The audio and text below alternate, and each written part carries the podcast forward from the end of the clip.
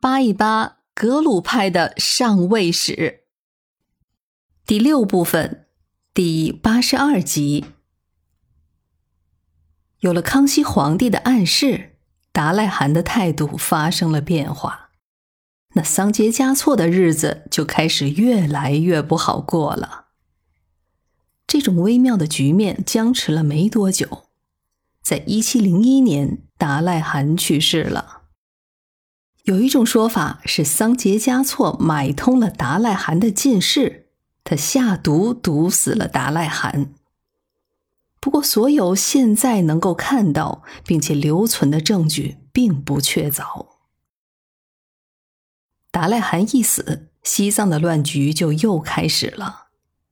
首先，肯定是汗王的争位，这可是蒙古人的通病。哦，当然。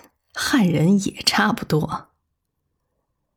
先是达赖汗的大儿子丹增旺杰继承了汗位，结果他的二儿子拉藏鲁杰心存不满，在一七零三年就发动了政变，据说也是下毒，杀死了他的哥哥丹增旺杰，自己称了汗。这就是那个拉藏汗。不过，关于这段历史，各种史料之间的矛盾非常多，包括时间、事件，大多都对不上。那这样看来，对于这三四年发生的事情，应该还是有不少的隐情的。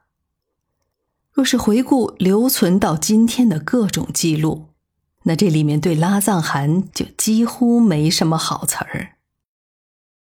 不过，差不多就在同一时期，反倒是外籍人士写的有关传记之类的作品中，对拉藏汗就是另外一种风格了。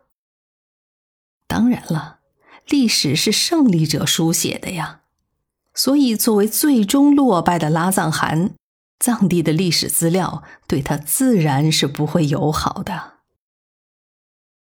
丹增旺杰和桑杰嘉措交好。当初他的上位，以及和兄弟之间分割财产的时候，桑杰嘉措可是出了不少力的。所以在丹增旺杰继承汗位之后，他对桑杰嘉措也算是投桃报李，一改他父亲晚年的时候对西藏事务的过问和插手，丹增旺杰重新做起了甩手掌柜的。估计这也是桑杰嘉措支持他的出发点，而弟弟拉藏鲁杰本来就对桑杰嘉措支持自己的兄长颇为不满，现在更是以哥哥对西藏的事务不闻不问为名，发起了政变。虽然此时桑杰嘉措仍然大权在握，但是他的处境并不好。五世达赖的死讯已经公告天下了，他的后台支撑已然不在，又因为密不发丧、骗取封号、私利灵童，这让康熙对他已经是近乎恼怒，随时准备放弃，甚至都想要法办他了。另外，他的兄弟兼盟友噶尔丹也早已身亡。失去了这个最跟他同心的蒙古帮手，所以现在跟和硕特的韩王直接掰起了手腕儿这难度和风险可想而知。随着拉藏汗和桑杰嘉措的斗争逐步激烈，甚至都有了杀人见血、买凶下毒的记载了。在这期间，双方都有出手。不过，格鲁派的史料中也承认说，桑杰嘉措往往是那个率先出手的一方。为了避免事端，六世达赖和五世班禅的代表，再加上三大寺的堪布，都出面进行了调解。最终，在五世达赖的灵塔前，双方达成了一个协议，由桑杰嘉措辞职。退出噶夏政府，并且退居到贡嘎宗去生活。而拉藏汗则仍然保持汗王的头衔儿，但是必须返回青海。这边桑杰嘉措虽然辞职，但是继任帝司的是他的儿子阿旺仁亲。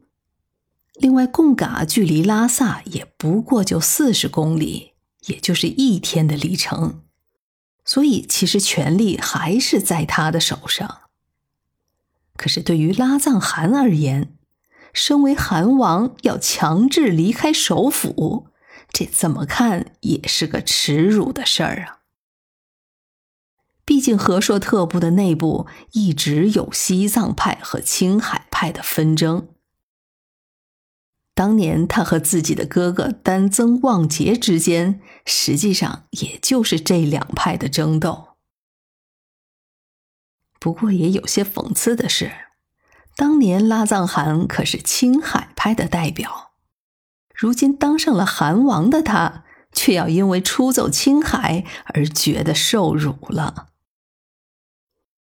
退无可退的拉藏汗当然要反击了。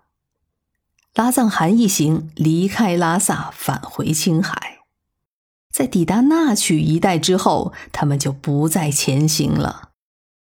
前面我们说过，蒙古在当雄地带是驻有兵马的，于是他就召集了驻牧在此地的蒙古部众，兵分三路，迅速向拉萨进发。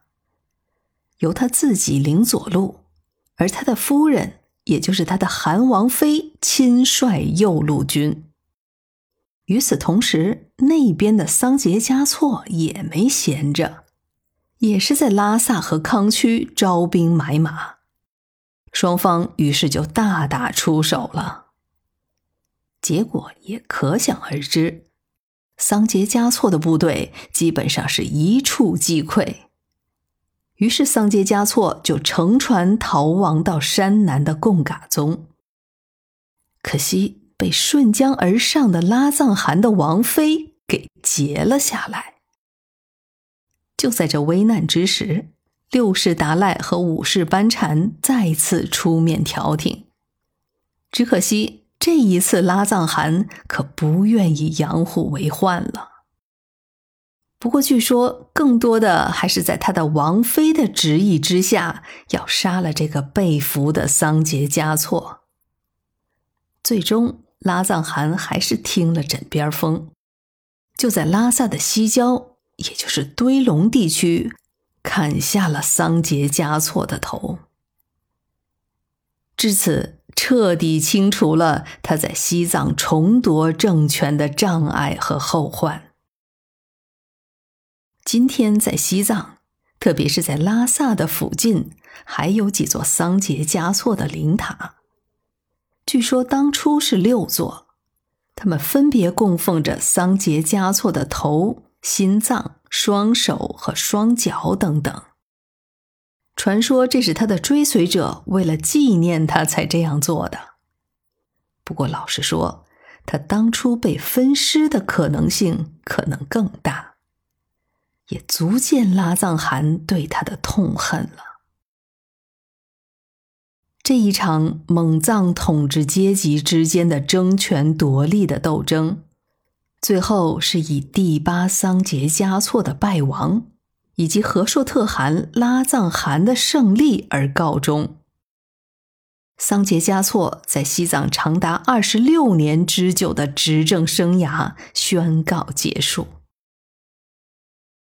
其实，这个桑杰嘉措也是才艺过人、博学多识的，他在藏医学和天文历算上造诣颇深。拉萨有不少标志性的建筑，也都是他的手笔。只可惜，也是深陷政治的漩涡，不能自拔。至此，拉藏汗以统治者的身份重新执掌了西藏。